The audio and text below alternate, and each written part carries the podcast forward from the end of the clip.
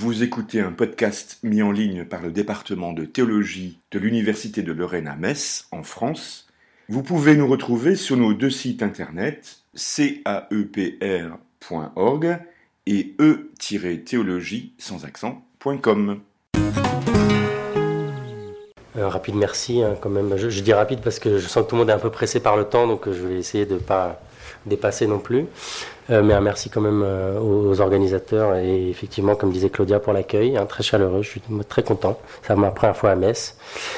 Euh, donc le, titre que j'avais donné il y a déjà longtemps, c'est l'empirisme transcendantal monstrueux de Deleuze.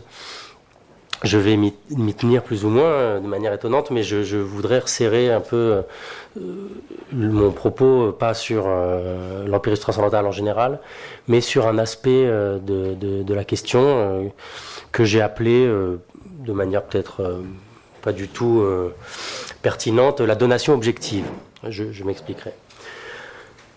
pour contextualiser un peu le, rapport de Deleuze à Kant, euh, je, rappelle deux, trois éléments, notamment qu'en en 1963, Deleuze publie un petit livre qui s'appelle La philosophie critique de Kant. Et d'après ses propres dires, il s'agit d'un livre sur un ennemi. C'est l'expression qu'il utilise. Mais plutôt qu'un ennemi, on pourrait dire que pour Deleuze, Kant a euh, surtout été l'objet d'un rapport ambivalent. Euh, pourquoi? Parce que à lire Deleuze, celui-ci interprète la révolution transcendantale de deux manières différentes. Euh, euh, sinon de deux manières opposées. Euh, tantôt comme une transformation irréversible de la philosophie et tantôt comme une révolution de papier. Alors il l'interprète comme une transformation irréversible puisqu'à partir de Kant, la pensée philosophique ne porte plus pour Deleuze et ne peut plus porter sur l'opposition entre essence et apparence, une opposition métaphysique héritée du platonisme. Et euh, elle porte désormais sur l'opposition entre conditions et phénomènes, ou le rapport entre conditions et phénomènes, et sur, c'est-à-dire sur la logique immanente de ce monde-ci. Et de la sorte, Deleuze peut suggérer que dans l'histoire de la philosophie, Kant amorce le renversement du platonisme, qui se confond, on le sait, avec la tâche de la philosophie moderne, et qui pour Deleuze s'accomplit avec Nietzsche. Mais une autre interprétation euh, concurrente, mais en réalité euh, pas contradictoire euh, de, de, la révolution transcendantale euh, peut être trouvé dans les, dans, les textes de Deleuze lorsque euh, il considère qu'il s'agit d'une révolution de papier. Euh, dans quelle mesure? Eh bien, dans la mesure où, euh, chez Kant, les conditions de l'expérience phénoménale restent soumises, d'après Deleuze, à un principe d'identité. Alors, il ne s'agit plus d'un principe métaphysique infini, hein, que ce s'agisse de l'idée platonicienne ou euh, du Dieu de la philosophie chrétienne, mais d'un principe transcendantal fini, localisé dans le je, hein, je pense. Euh, simplement, au total, d'après Deleuze en tout cas, euh, dans cette opération, l'homme se contente de prendre la place du Dieu mort, c'est-à-dire le sujet fini se substitue au principe infini. Autrement dit, non seulement la pensée reste soumise à un principe d'identité, mais aussi et surtout, cette soumission se prolonge et s'intériorise désormais dans le sujet connaissant. Bon. Alors ça, c'est, je crois, la, la, la, raison du, rapport ambivalent de Deleuze à Kant. Mais on pourrait dire, et c'est ce que je suggérais dans mon titre, que ce rapport, il est euh, euh, davantage qu'ambivalent, il est euh, carrément monstrueux. Je veux dire par là que Deleuze entend assumer simultanément une ambition, plusieurs ambitions, qui, elles, apparaissent carrément contradictoires. une ambition métaphysique précantienne, dans sa référence à Spinoza, à Leibniz, et à la possibilité d'une connaissance intégrale du réel, une ambition empiriste euh, qu'on pourrait qualifier d'antique ancienne, hein, dans sa référence à Hume et à la critique du sujet constituant. Une ambition transcendantale kantienne dans euh, l'effort d'une détermination des conditions de l'expérience. Et aussi une ambition euh, critique post-kantienne dans sa référence à Maimon, à Salomon Maimon, mais aussi à Nietzsche et à Bergson, qu'il lit comme des post-kantiens en réalité. Hein, euh, ambition post-kantienne qui euh, revient à déterminer euh, des conditions génétiques de l'expérience, des conditions de production réelle euh, de l'expérience, d'engendrement de la réalité phénoménale. Alors on peut dire qu'il s'agit d'un rapport monstrueux en un double sens. Monstrueux d'abord au sens où coexistent dans un même corps, en l'occurrence dans un même corpus, celui de Deleuze, des éléments tout à fait hétérogènes qui font infraction à la norme, hein, voulant que ces diverses éléments, ces divers courants, soient euh, incompatibles. monstrueux donc au sens où Deleuze opérerait une sorte de torsion sur place, assumant en même temps différentes positions ou différentes figures qu'un corps normal ne, pourrait pas assumer simultanément, mais seulement successivement. Pourrait dire que c'est peut-être le cas de Maïmon. Hein. Maïmon assume différentes positions philosophiques dans son fameux passage de, euh, euh, la philosophie transcendantale kantienne euh, à son scepticisme humien, il assume des positions, ces, positions-là, successivement. Chez, chez, Deleuze, il semble qu'il il, faille les assumer simultanément. Monstrueux également, au sens où, égard à l'histoire de la philosophie, cette anormalité est le signe d'une ambition énorme, colossale, même démesurée, celle de prolonger, voire d'accomplir la philosophie transcendantale en fonction d'exigences aussi diverses. Donc rapport monstrueux en, deux sens, hein, au sens euh, où il s'agit d'un rapport anormal et d'un rapport gigantesque, hein, difforme et excessif. Et c'est ce, rapport à la fois ambivalent et monstrueux à Kant qui, je crois, rend délicate la question de savoir si le rapport euh, de Deleuze à Kant appartient aux critiques internes aux critiques externes du euh, transcendantal. Alors si on donne à l'expression de conception transcendentaliste de la philosophie le sens très général d'une recherche des conditions de l'expérience, hein, le, passage de la question quid facti à la question quid juris, alors on peut affirmer que Deleuze opère une critique interne de la notion de transcendantal, une critique qui le rattache, comme je le suggérais tout à l'heure, à une tradition post-kantienne, hein, dans sens euh, euh, large, au sens où Deleuze cherche les conditions, comme je disais, génétiques de l'expérience, des conditions qui engendrent ou produisent réellement l'expérience phénoménale au sens large, hein, et non pas au seul sens de la connaissance scientifique. Alors si on entend en revanche par conception transcendentaliste de la philosophie, alors là je, cite l'argumentaire du colloque qui nous avait été envoyé, euh, toute entreprise philosophique qui veut penser non pas le monde mais les conditions subjectives de la donation du monde, alors euh, je crois qu'il faut dire que Deleuze opère une critique externe de la notion de transcendantale, critique qui le rabattrait cette fois du côté du réalisme et de la métaphysique, car Deleuze veut penser le monde en même temps que les conditions de sa donation, pour autant que le monde se donne dans l'objet lui-même, c'est-à-dire qu'il y a ce que je propose d'appeler euh, une donation en soi, une donation objective. Euh, certains commentateurs, comme Pierre Montebello, parlent d'un apparaître en soi. C'est une formule qu'on trouve chez Deleuze. Euh, on pourrait dire inversement, euh, c'est le, corrélat ou la, ou, la, réciproque de la donation objective, qu'il y a un sujet, une conscience ou un moi matériel. Et c'est euh, ce que je voudrais montrer à partir de, la théorie de, deleuzienne de l'habitude comme synthèse passive. Pour situer dans, non pas dans l'heure deleuzienne, mais plus précisément dans, dans Différence et répétition, donc Deleuze publié en 68, euh, la, théorie de l'habitude euh, intervient dans, au chapitre 2 de Différence et répétition, dans un chapitre qu'on pourrait lire comme une euh, parodie de la déduction transcendantale kantienne. Et la théorie de l'habitude joue, si vous voulez, à cet égard, l'équivalent ou l'analogue du premier moment de la déduction transcendantale, c'est-à-dire, on pourrait dire, d'une théorie de euh, l'appréhension sensible.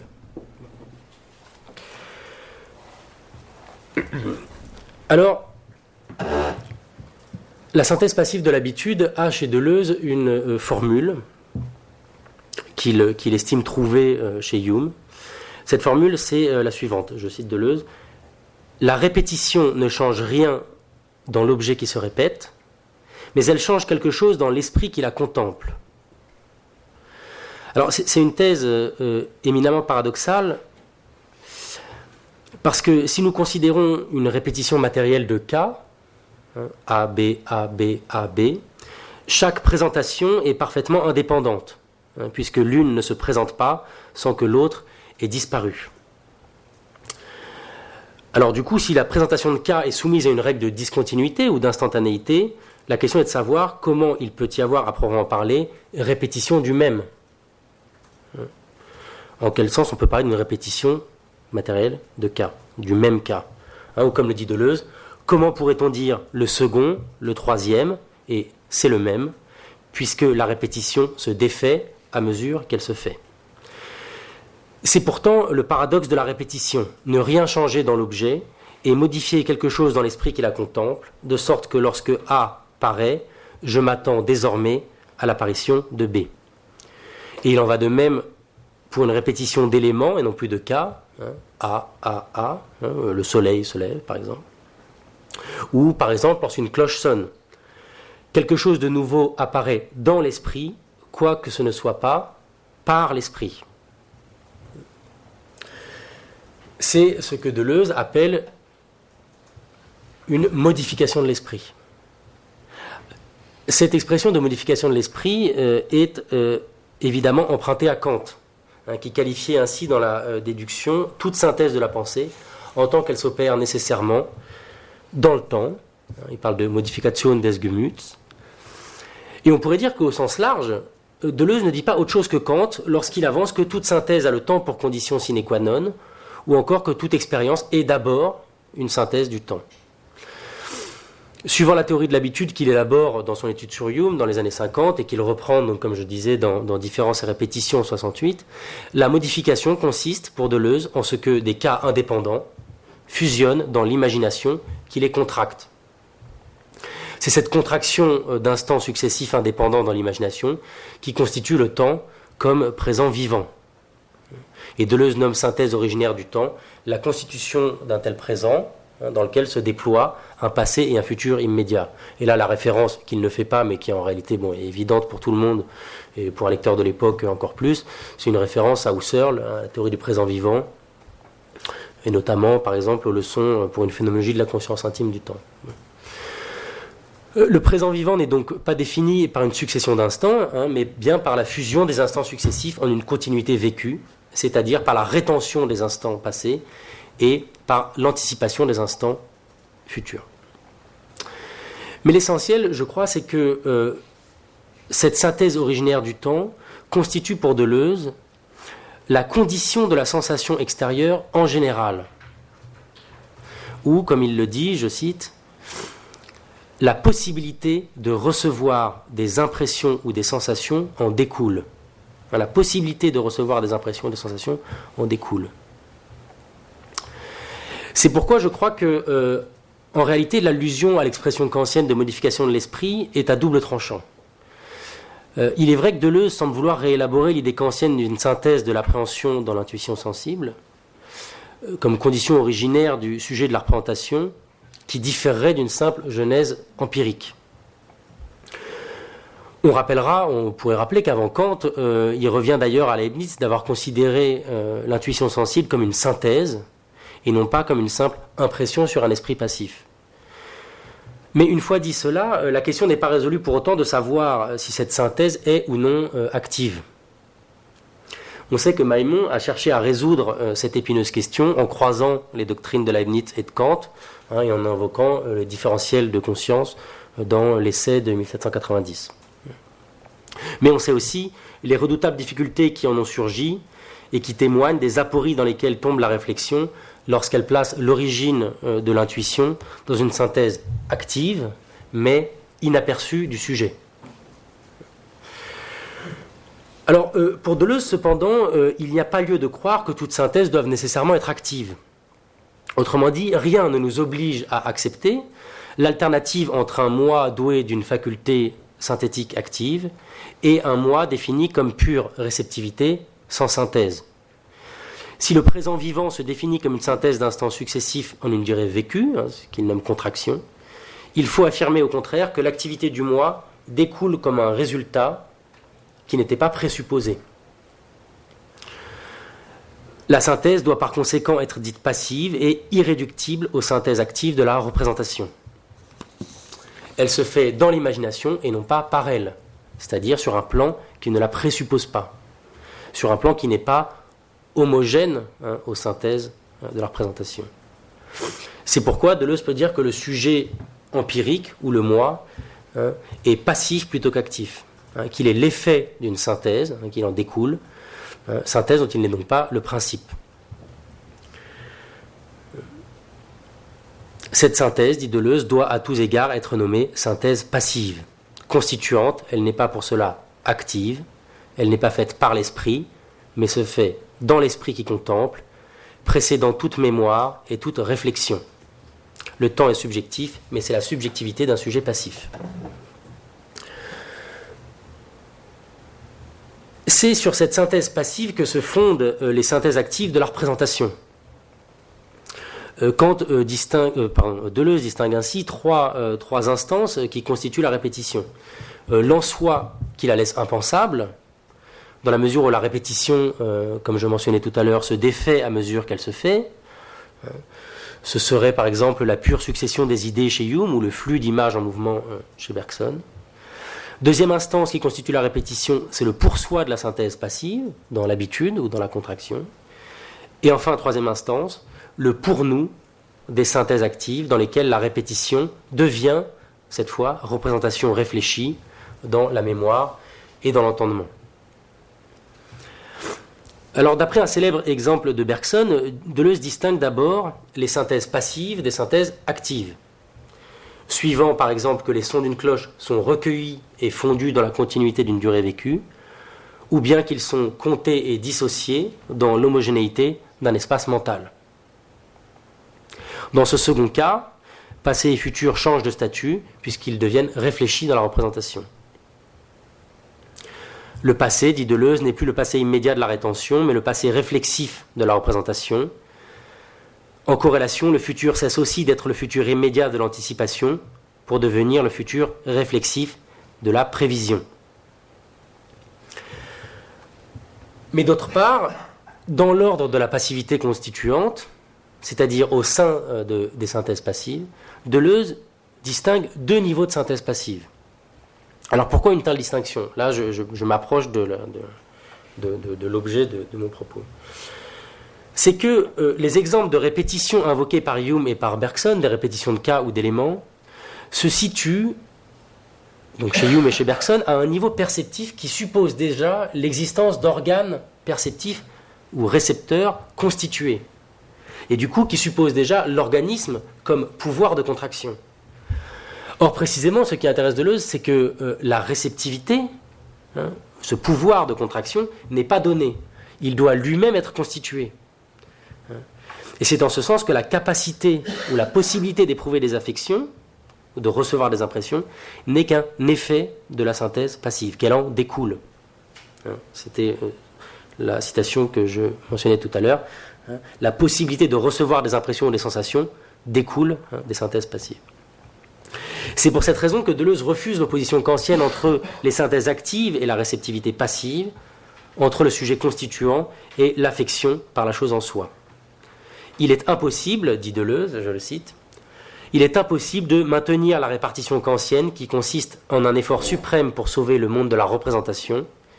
La synthèse y est conçue comme active et en appelle à une nouvelle forme d'identité dans le jeu.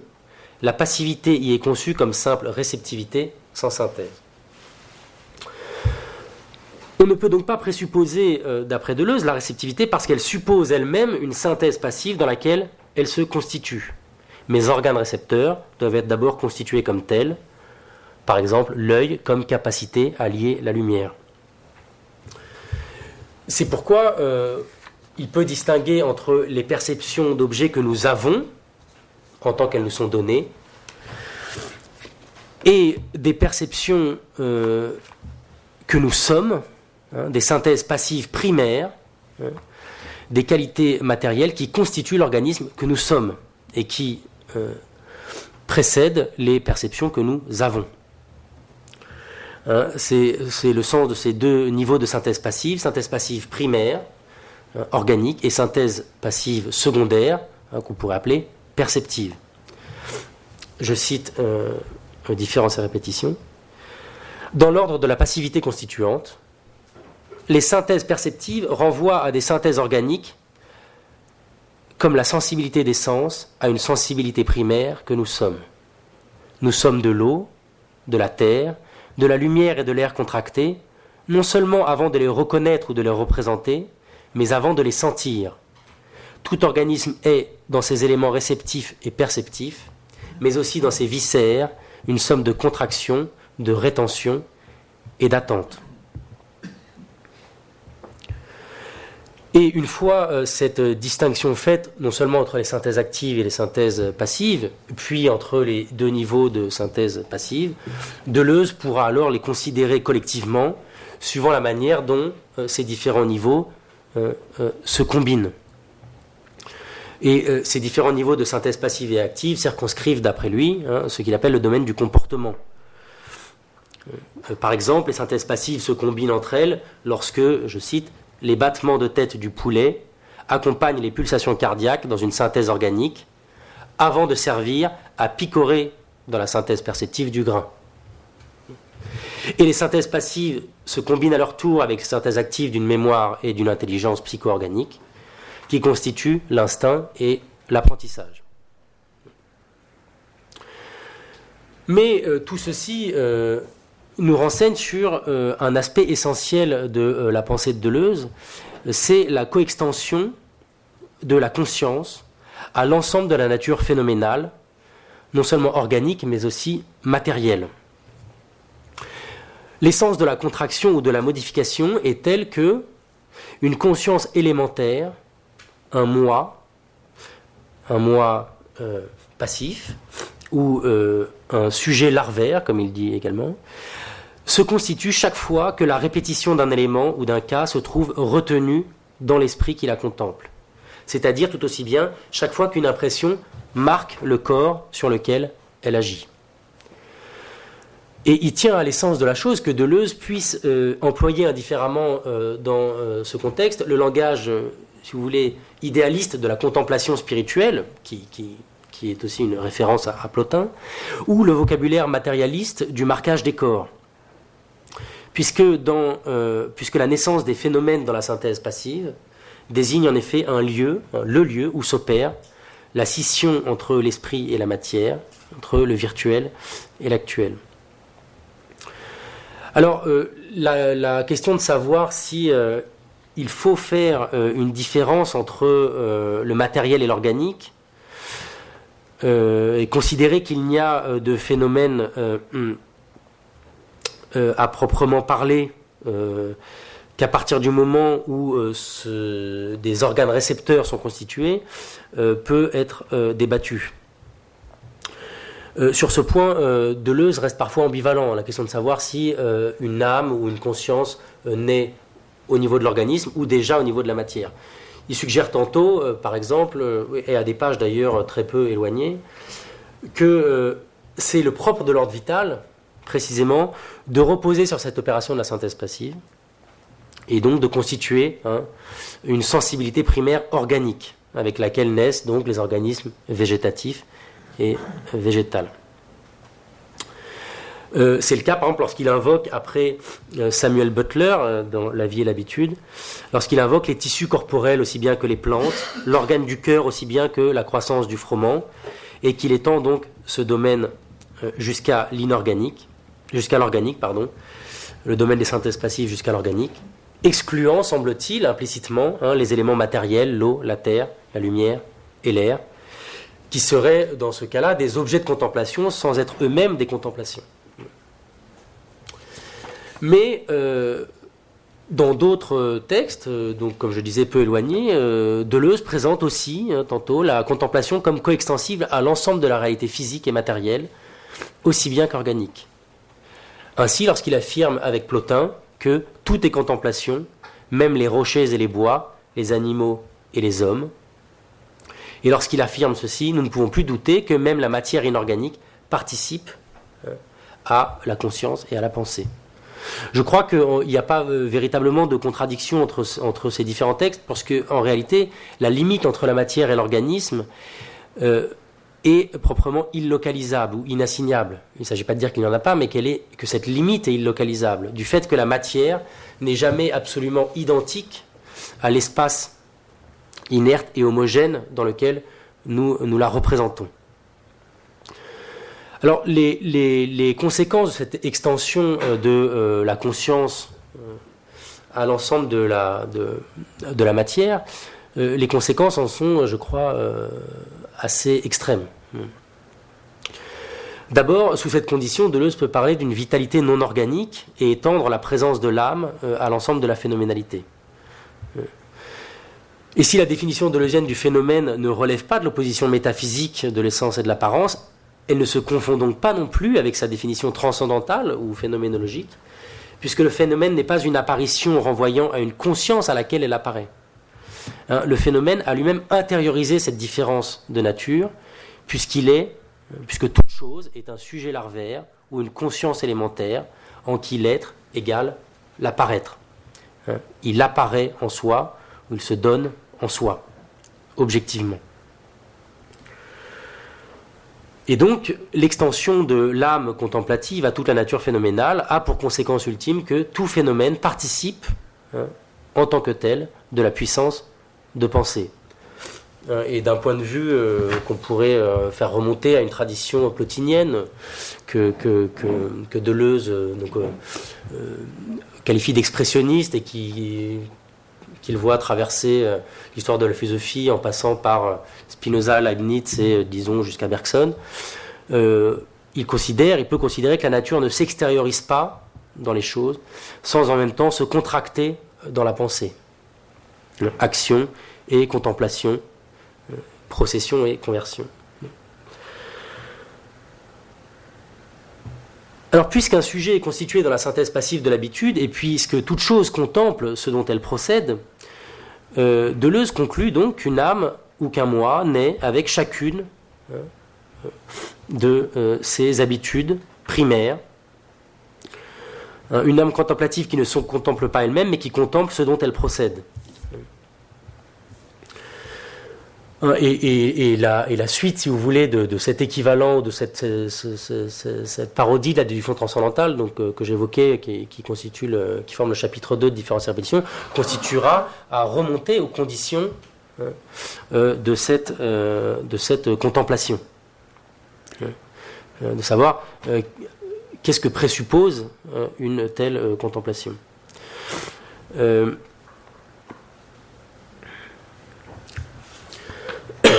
il n'en reste pas moins que il faut attribuer, comme dit euh, Deleuze, une âme au cœur, aux muscles, aux nerfs, aux cellules, mais une âme contemplative dont tout le rôle est de contracter l'habitude. Il n'y a là nulle hypothèse barbare ou mystique, l'habitude y manifeste au contraire sa pleine généralité, qui ne concerne pas seulement les habitudes sensorimotrices que nous avons psychologiquement, mais d'abord les habitudes primaires que nous sommes, les milliers de synthèses passives qui nous composent organiquement. Et Deleuze, ce que Deleuze dit de la vie organique, comme je le mentionnais tout à l'heure, il le dira non moins clairement euh, dans beaucoup d'autres textes, de l'inorganique, de la terre et des rochers, des pyramides et des atomes. Hein, euh, les pyramides, en faisant allusion à, cette phrase euh, célèbre de Napoléon, du haut de ces pyramides, 40 siècles nous contemplent.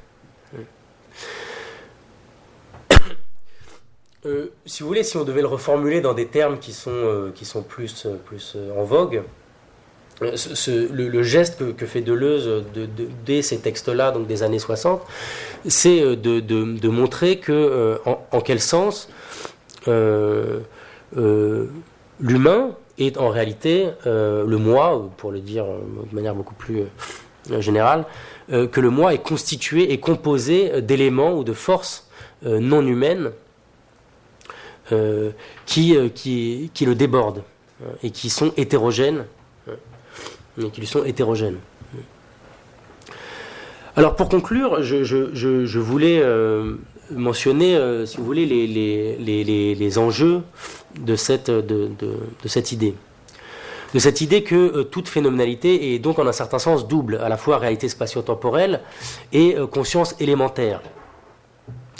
Hein, il ne suffit pas, euh, dit Deleuze, il ne suffit pas de dire que la conscience est conscience de quelque chose, hein, euh, suivant la formule euh, husserlienne bien connue.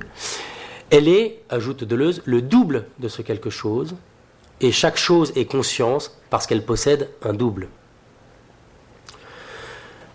Même dans la matière la plus inerte qui soit, insiste une pensée, bien qu'il s'agisse naturellement d'une pensée inhibée, latente, d'une conscience élémentaire, car, si vous voulez, encore adhérente aux éléments matériels et donc inconsciente d'elle-même. Et l'enjeu, je crois que c'est que s'il y a une conscience élémentaire qui se forme au sein de chaque actualisation et qui double chaque réalité phénoménale, c'est que il n'y a alors rien de tel, il n'y a rien qu'on puisse qualifier de choses qui ne soient pas données à une conscience. Alors à une double réserve, certes. D'une part, première réserve, c'est que cette conscience n'est pas réflexive, comme je disais, mais élémentaire ou embryonnaire. Et d'autre part, que cette conscience, deuxième réserve, que cette conscience n'est pas hors de la chose, mais qu'elle se confond avec la chose elle-même. Hein? Donc non plus toute conscience est conscience de quelque chose, mais la conscience est quelque chose, ou euh, c'est une, formule qu'il emploiera euh, dans les années 80 en essayant de... en, montrant la différence entre euh, le début de Matière et Mémoire de Bergson et euh, la phénoménologie en opposant la formule toute conscience est conscience de quelque chose ou la conscience est conscience de quelque chose et la formule de Bergson la conscience est une chose. Alors on pourrait dire euh, en, référence ou euh, en, faisant allusion au réalisme spéculatif de, défendu par Meyasu, que même les événements survenus avant l'apparition sur Terre de l'homme, ou même du vivant, sont des événements qui sont apparus à une conscience, qui lui ont été donnés. Ou pour le dire plus brutalement encore, il y a une donation à même la matière, une apparition en soi ou une donation objective. Et de ce point de vue, je crois qu'on aurait tort de prendre pour donner ou pour fonder l'opposition entre, d'une part, des philosophies de la donation, héritières de Kant, et d'autre part, des philosophies métaphysiques ou réalistes, antiques anciennes, c'est-à-dire l'opposition entre une connaissance des conditions de la donation subjective des choses et une connaissance des choses en soi. Je veux dire que cette opposition n'est ni donnée ni fondée tant qu'on n'a pas déterminé au préalable l'extension et les modalités de la donation. Or, si euh, la donation commence non plus avec l'homme mais avec l'animal, la plante, les roches, la terre et même avec toute chose de l'univers, si l'on va jusqu'à affirmer que toutes les choses sont données en elles-mêmes et sont du même coup des sujets, des consciences ou des moi, fussent-ils larvaires, élémentaires ou passifs. C'est euh, l'alternative tout entière ou l'opposition tout entière qui se dissout. Mais euh, bon, c'est euh, l'objet. bon, il faut, on peut, faudra en discuter hein, évidemment. L'alternative se dissout, mais forcément le problème rebondit. Il rebondit pour, dans le, à l'intérieur du, texte de Deleuze euh, dans ce qui va constituer euh, l'équivalent, donc comme je disais, de la suite d'une déduction transcendantale, mais aussi de savoir, euh, dans un prolongement qui serait plutôt celui des questions que pose Meyasu, de savoir si le sujet à qui est donné le phénomène n'est plus l'homme ou la conscience réflexive, comme le suggère Meyasu de manière très très vague en réalité, parce qu'il fait s'équivaloir des, des termes pensée, conscience, sujet, homme, qu'on pourrait tout à fait euh, euh, décorréler. Bon, la question après peut être aussi de savoir euh, qui est le sujet de la connaissance. Voilà, bon, je vous remercie de votre attention.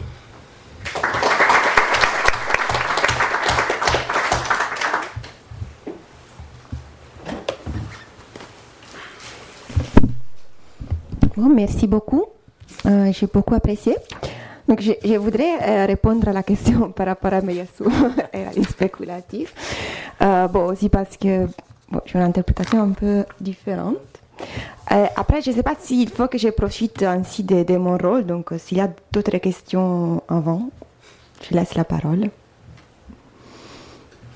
Bah, vas-y, apparemment. Non, bon, c'est juste, euh, bon, c'est pas, je veux pas tout, tout développer. Euh, je voulais juste euh, attirer l'attention sur les rôles de, des idées euh, chez Deleuze. Et donc, donc il n'y a, a, pas seulement les domaines de, de, l'empirique, du transcendantal. Chez Deleuze, il y a aussi les domaines de, des idées. Et, et, les domaines des idées, c'est les domaines du, du problématique. Et, euh, et, si on revient euh, à la lecture de euh, Maimon, donc la, la, lecture que Deleuze fait de Maimon, euh, les idées, en effet, c'est le différentiel de la pensée. Et en tant que euh, différentiel de la pensée, euh, les idées, c'est cette sorte de pensée dans la pensée.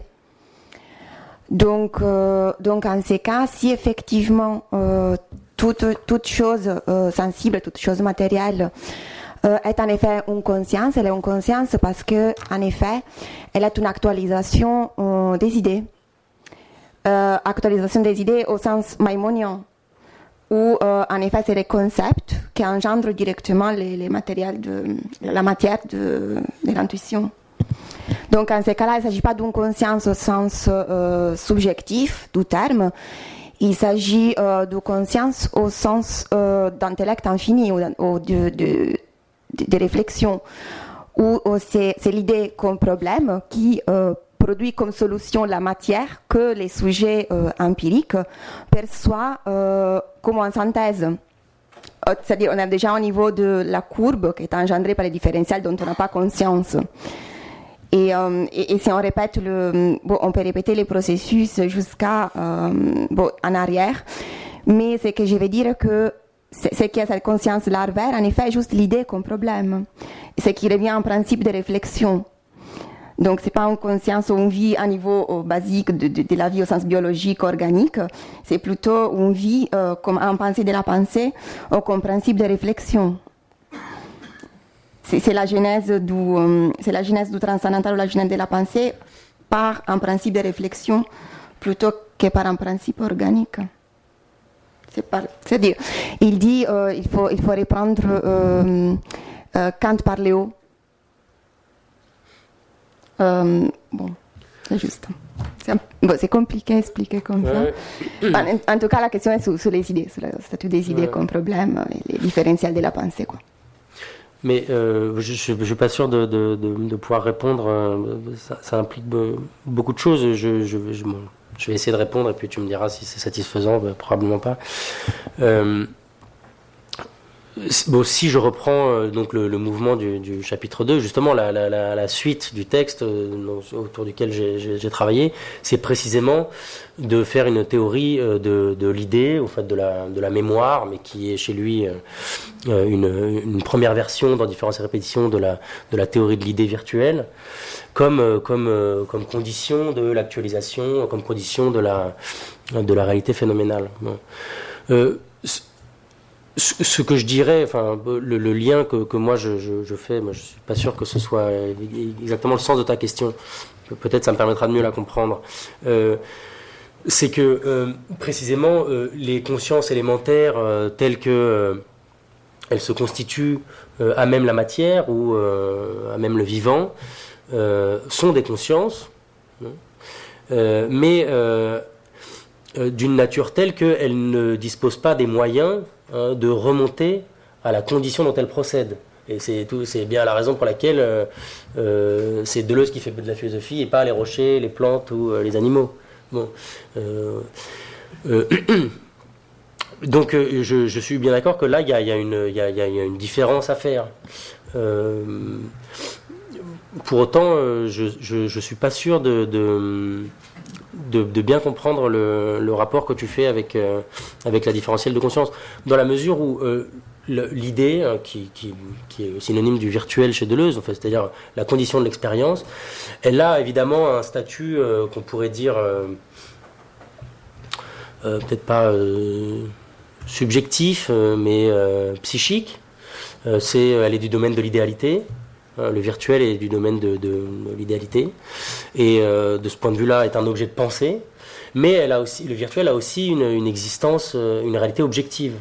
Bon, et ça, Deleuze insiste longuement dessus, et notamment après dans le chapitre 4, quand il fera la théorie de l'idée à proprement parler, en montrant que le problématique, par exemple, n'a pas une réalité qui est seulement subjective, qui, qui renvoie aux limites de la connaissance, euh, mais que euh, le problématique, le virtuel a une existence, euh, une réalité objective, qui n'est pas, alors ça, ça rejoint des discussions que j'avais essayé de lancer hier, qui n'est pas celle de, qui n'est pas celle de la matière phénoménale, mais qui est celle, l'ordre de réalité propre au virtuel, qui est, bon alors après c'est un peu complexe, hein, mais c'est,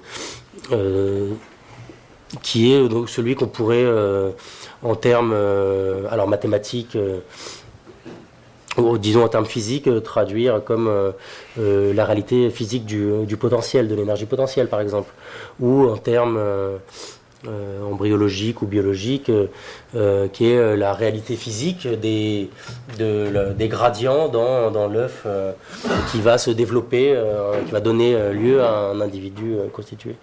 Donc le, le, le, fait que chez Deleuze, il y ait une, insistance très claire sur le, caractère objectif, sur la réalité objective du, de l'idée, me laisse penser que c'est le point où il quitte Maïmon. C'est-à-dire où il quitte cette le, geste maïmonien qui a, consisté à euh, intérioriser ou à surmonter l'extériorité des deux sources de la connaissance euh, qui, qui, faisait pour lui encore euh, le caractère inabouti de, la, première critique, il a essayé de le, surmonter dans une différence, alors non plus entre deux sources de la connaissance, mais entre deux versions de l'entendement, l'entendement infini et l'entendement fini. Mais je crois que là, c'est le lieu, c'est l'endroit où euh, Deleuze quitte Maïmon. Mais bon, voilà, je ne suis pas sûr de répondre exactement à ta question. On pourra en discuter. Alors. Euh, j'avais une question sur le, rapport entre l'expérience et l'espace par rapport à, ce que tu as évoqué chez, chez Bergson. Euh, alors je sais pas si je connais pas ce, texte de Deleuze, mais je sais pas s'il parle de la synthèse qualitative quand il parle de la synthèse passive, parce que ce que tu as évoqué au sujet de Bergson, là, le fameux exemple des coups de cloche, euh, il y a un passage dans le deuxième chapitre de l'essai où Bergson dit euh, quand j'essaye de me rappeler les coups de cloche que j'ai pas comptés, en fait le troisième coup il a une certaine couleur. Et c'est cette synthèse qualitative qui se fait dans le dos du sujet. donc c'est ça, enfin, je, je l'assimile à ce que tu as dit sur la synthèse passive. Mais pour pouvoir avoir l'expérience de l'objet, il y a cette coup de cloche, donc euh, faire un jugement, euh, je pose qu'il y a cette coup de cloche. Donc il faut que j'extériorise cette synthèse qualitative dans le milieu homogène vide que Bergson assimile à l'intelligence. Alors du coup, je me posais la question, euh, donc en fait, ça signifie que pour Bergson, pour qu'il y ait expérience, il faut quand même qu'il y ait spatialité. Même si lui, il veut tout faire pour déprendre la, durée de l'espace, je suis quand même obligé d'extérioriser. Et donc il faut quelque chose comme un, des axiomes de l'intuition quand même euh, pour parler euh, kantien. Quoi. Alors du coup je me posais la question à partir du moment où Deleuze euh, pousse cette synthèse passive jusque dans les éléments de la matière, etc., et que toute finalement chose est à, la fois son propre enfin apparaître et chose. est-ce qu'il suffit de, ça pour avoir une expérience? Est-ce que, que le rocher qui effectivement, euh, totalise euh, l'apparaître du monde, comme un peu comme euh, Bergson le dit. Aussi, finalement, ça ressemble un peu à la théorie de l'image chez Bergson, qui est à mi-chemin entre la représentation et, la chose. donc, s'il n'y a que des vibrations, si le monde entier n'est que vibrations, et que chaque entité sélectionne une vibration, est-ce que pour autant ça nous fait une expérience? Parce que j'ai l'impression que pour Bergson, pour avoir l'expérience, même si c'est le tournant humain de l'expérience, il faut quand même l'espace. Euh, alors lui, il le critique, mais on a quand même besoin de ce milieu homogène vide. Et du coup, ça devient quoi l'espace chez Deleuze? Est-ce que c'est euh, c'est de la représentation, donc on le laisse tomber, ou est-ce que à quel moment il apparaît dans, cette genèse euh, cosmologique, on part les éléments, etc.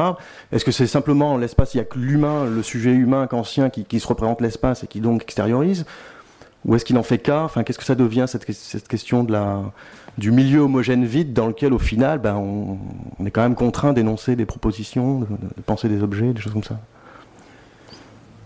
Euh, la question est qu'est-ce que devient l'espace Deleuze, c'est une question très large. oui, voilà. Je ne suis pas vraiment euh, sûr d'avoir les capacités de répondre de manière très, très structurée, mais euh, je crois que la première manière de répondre, c'est de dire que il faut distinguer déjà entre, entre ce que dit Deleuze et ce que dit Bergson. Hmm. Oui, mais une question peut-être plutôt bergsonienne. C'est pas, c'est pas. Euh, euh, D'ailleurs, au sujet de l'espace, euh, Bergson n'est pas du tout la, la, référence principale de Deleuze. Bon. Hmm. Mais euh, ce, ce qu'on pourrait dire déjà pour, pour commencer, c'est que il y a une théorie de l'espace qui correspond à, à, ces différents niveaux. Je veux dire qu'il y a une théorie de l'espace qui correspond à la réflexion dans l'entendement, et donc, a cet espace euh, homogène, vide, euh, qui est une sorte de cadre euh, pour une matière parthèse, extra-parthèse, mais qui est un, pôle, en fait, une, la manière dont l'intelligence pousse à la limite une tendance de la matière.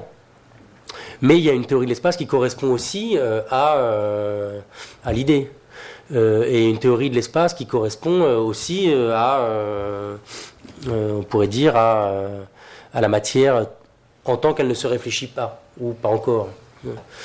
Donc de ce point de vue-là, je je ne crois pas du tout qu'il se, se sentirait obligé de recourir à un type d'espace homogène et vide euh, mais, plutôt au contraire de pluraliser les, types d'espaces en fonction euh, des, niveaux où on se place dans, euh, disons, la, la, production phénoménale.